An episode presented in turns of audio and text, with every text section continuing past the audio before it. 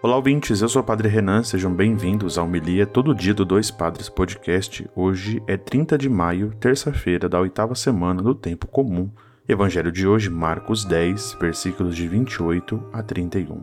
Naquele tempo começou Pedro a dizer a Jesus: Eis que nós deixamos tudo e te seguimos. Respondeu Jesus: Em verdade vos digo: quem tiver deixado casa, irmãos, irmãs, mãe, pai, filhos, campos por causa de mim e do Evangelho, receberá cem vezes mais agora durante esta vida, casa, irmãos, irmãs, mães, filhos e campos, com perseguições, e no mundo futuro, a vida eterna.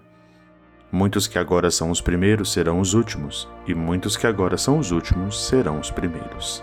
Palavra da salvação, glória a vós, Senhor.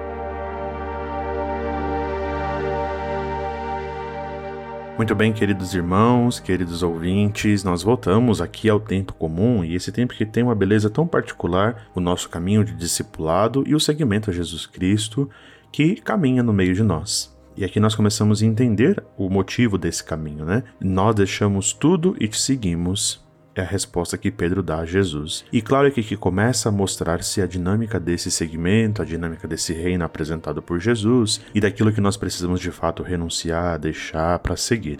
O que é interessante é que Jesus repete tudo aquilo que ele diz na primeira vez, mas ele afirma com perseguições. E aqui perseguições não significa que ele está deixando a gente sofrer, que vai é, romantizando os sofrimentos, as perseguições, aquilo que aflige o nosso coração. Mas é colocando um pouco de pé na realidade e entendendo que todo aquele que se torna cristão, que de fato vive o evangelho, que é fiel a esse segmento a Jesus Cristo, e deixa tudo para seguir Jesus Cristo, de fato tem essas perseguições, mas no mundo futuro não é uma recompensa, porque a gente não faz alguma coisa por troca, mas nós bem entendemos que a promessa de Jesus se cumpre, que no, na vida futura teremos então a vida eterna. Essa dinâmica de últimos e primeiros, ela muitas vezes nos coloca sempre de cima para baixo, de superiores para inferiores, mas aqui a dinâmica é de se colocar sempre por último, é de colocar sempre pequeno, abaixo para que o Senhor possa então olhar para nossa pequenez e nos ajudar a crescer e a engrandecer a nossa alma e o nosso coração a Ele em nossa vida.